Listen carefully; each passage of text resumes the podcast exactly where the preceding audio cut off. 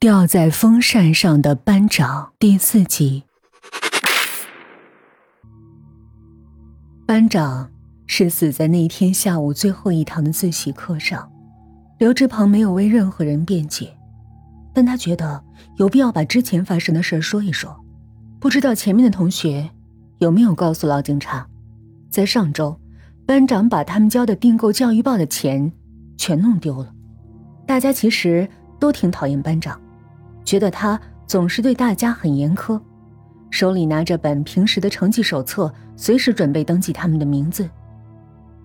那是一种你名字被写上去就会被通报批评的手册。反正大家都因此对他很不满。但后来更加让同学们恼怒的是，他竟然要求大家再交一次钱。刘志鹏想，大概同学们对他的反感已经积聚到了临界点了。所以那天自习课上，当班长走上讲台，趾高气扬地宣布今天放学前必须把钱交齐后，大家的情绪一瞬间就爆发了，整个教室里沸腾了，怨声载道。鬼头就是林凯，他轰叫着要推翻班长的粗暴统治。这时候，本来一向都很害怕鬼头的大家，第一次那么异口同声地对鬼头的建议拍手叫好。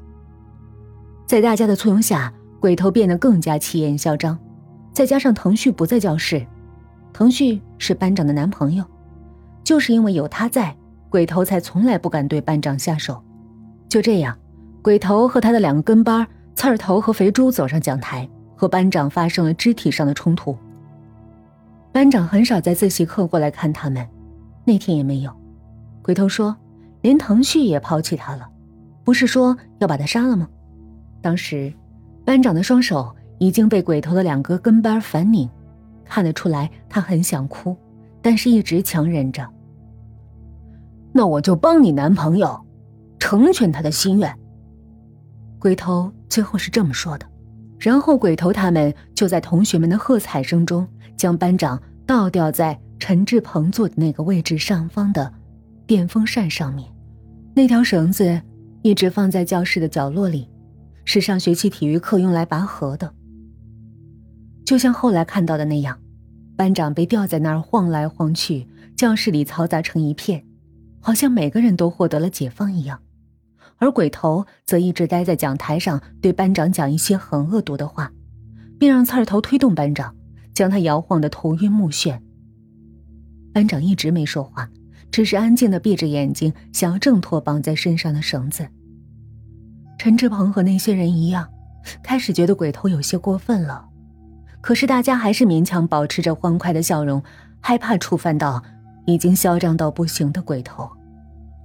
不知过了多久，班长的身体忽然抽搐一下，就不再挣扎扭动了。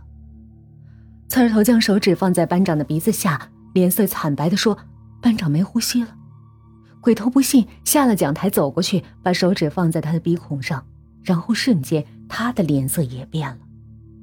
这时，整个教室鸦雀无声。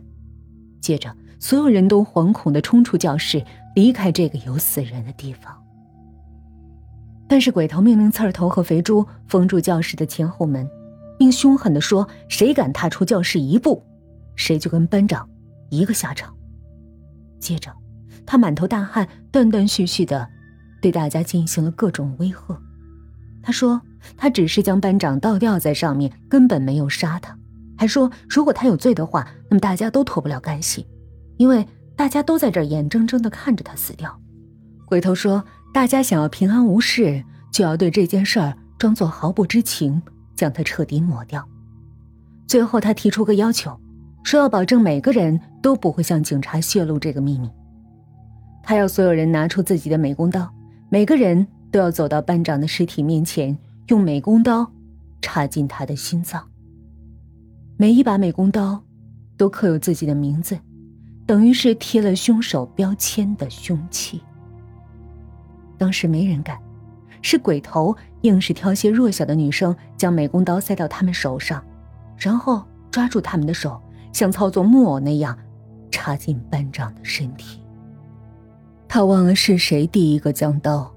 插进班长的心脏。那时候大家心智都很混乱，教室的窗帘被拉得严严实实的，没人在大哭大闹，每个人都害怕，哪怕一点点动静都会引起教室外的人的注意。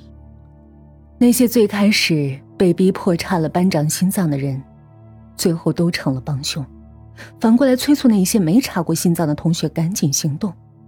剩下的人只好排着队，像去小卖部买早餐一样，手中颤抖的握着美工刀。轮到自己时，闭眼鼓足勇气，往眼前的尸体刺去。每个人都刺过一遍后，美工刀便被鬼头没收了。然后他让大家收拾书包滚蛋。